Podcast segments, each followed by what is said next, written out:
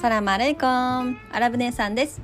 1日10分でワーママの豆知識ということでこのラジオではアラブ人の夫を持つワーキングマザーの私アラブ姉さんが日常で発見するちょっとした面白いことまあ豆知識などそんなことを1日10分でアウトプットして何か皆様とシェアできればいいなというそんなラジオです、えー、海外のことアラブの雑談とか、まあ、生活の中でのちょっとしたお役立ちな情報まあバイリンガルの育児なことなど、えー、そんなことをメインにね発信しておりますけれども、えー、できるだけ何か価値ある情報を発信していきたいなと思っておりますのでどうぞよろしくお願いいたします。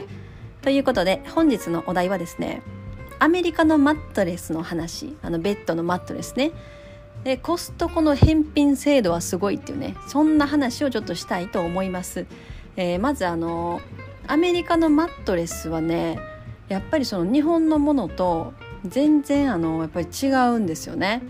まずそのなんか値段とかも結構安くて安いのにあのいいものが多いっていう感じがしますね。種類も豊富だし。やっぱ日本でマットレスって言ったら大体なんか似たようなものが多いっていうのがやっぱりありますよね。でサイズもやっぱり小さいんですよね。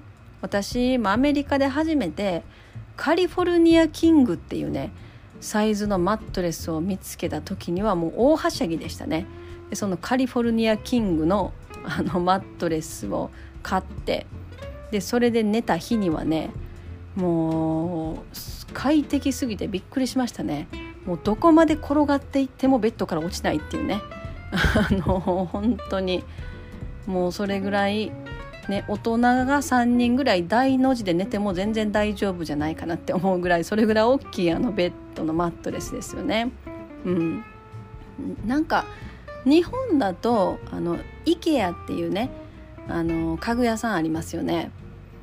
あのあれはあそこはスウェーデンかどっかのちょっとヨーロッパの方の会社ですよね確か。デンマークだったかな？そうそその IKEA のあのマットレスだったらカリフォルニアキングがあるのかな。多分キンキングサイズまではあったと思うんですよね。IKEA で日本に住んでる時には IKEA であのキングサイズとかを買ったりしたこともありますね。うん。今はねもう私は布団でね寝るのがすごくあの気持ちいいというかやっぱりねこう畳の上で布団で寝るっていうのをねすごくあの寝心地がやっぱりいいですね。って思います。はい。もうマットレスからまたこう話それてくるんでね。ごめんなさいね。はい。でそのマットレス。なんかねアメリカのマットレスはなんであんなねやっぱそういうね文化なのかなとかうん思いますよね。であとコストコでもマットレス買えるんですよね。コストコ。皆さんコストコ行かれたりします？私はねコストコすごい好きであのしょっちゅう行ってましたね。最近ちょっと、ね、行か行かなくなったんですけど。いやでも昔はコストコすごいあの行ってました。アメリカに住んでる時ももう常にコストコって感じですね。もうアメリカアメリカで生活するってとりあえずコストコみたいな。でそんな感じなんですよ。でコストコにもそんなマットレスとか売ってて。でなんかうちのそのアラブのお舅さんとかももう常にコストコ行ってはるんでね。でそれでマットレスを買ってきたと。でコストコって返品制度みたいなんとかなんかそのマットレスでも品質のなんか保証制度みたいなのとかがあるんですよ。でこう5年以内になんかもうマットレスがちゃんと機能しないというかこう気に入らなかったりとかね。品質的にね。これはだ品質保証保証外じゃないかみたいなことになるともうなんか返品とか受け入れるわけですよコストコは。でなんかアラブのそのお舅さんもそのバットレスを使い始めて3年目ぐらいかな。もうこのマットレスはダメだみたいなね言い出して。でもうこのマットレスはコストコに持って行って返品しないといけないみたいな。3年毎日寝てたマットレスですよ。3年毎日寝てたマットレスをこれは品質がダメだと。3年目にして品質がダメだと。そういう風になったわけですね。でそれでそのマットレスを担いであのー、コストコに返品に行くと。まあこりゃアメリカのマットレスすごいなっていうね。あのそんな話です。はい。でまあそのコストコの返品制度がすごいっていうのはねあのー、すごいですよね。こう気に入らなかったら返品できるとかいうのはね最近日本のね、あの、会社とかでも増えてきましたけれどもコストコの場合は開けて使ってみてそれがなんかダメだったらなんか気に入らなかったら返品できるって日本のコストコどうなのかな？日本のコストコも多分ねルールは同じだと思うんですけどアメリカのコストコはもう開けて使ってみても気に入らなかったらもう全然返品 OK みたいな感じなんですよね。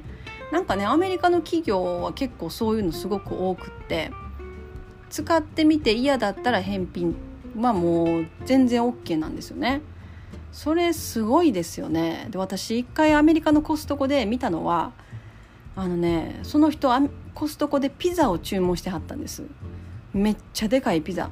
コストコのピザ皆さん食べたことあります？めっちゃ大きいピザ売ってるんですね。しかも結構安い。日本日本はいくらぐらい？1500円ぐらいとかかな？多分。めっちゃでっかいピザ。ね。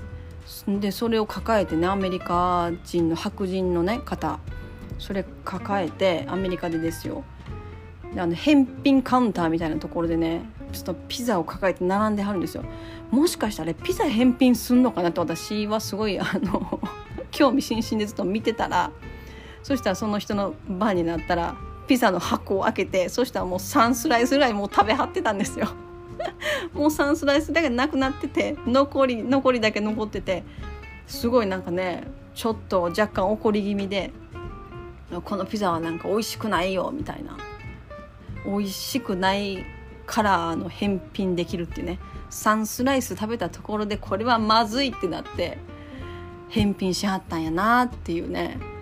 いやすごいですよね。まあ、だからそういう感覚がそのアメリカではこう普通っていうのがなんかすごいなって思う私はやっぱ日本生まれ日本育ちのね日本人なのでそういう感覚がやっぱり見た時カルチャーショックですよね。うん私もなんかアメリカに初めて住んだ時なんかねデパートで靴を買ったんですサンダルを。であのー、まあそのサンダルはすごく履き心地よくって気に入ってね履いてたんですよ。でただ履いてたらまあ1ヶ月ぐらい履いたかな？1ヶ月ぐらいこう履いてたらねつま先のこうサンダルなんでつま先のとこのあの何て言うのかな？中敷きというかそこがねちょっとペラペペラッとこう剥がれてきたわけですよ。ちょっとだけね。まあ、なんかよくあるじゃないですか。そのちょっと歩歩き方の問題とかね。いろいろあるかもしれないですけれども。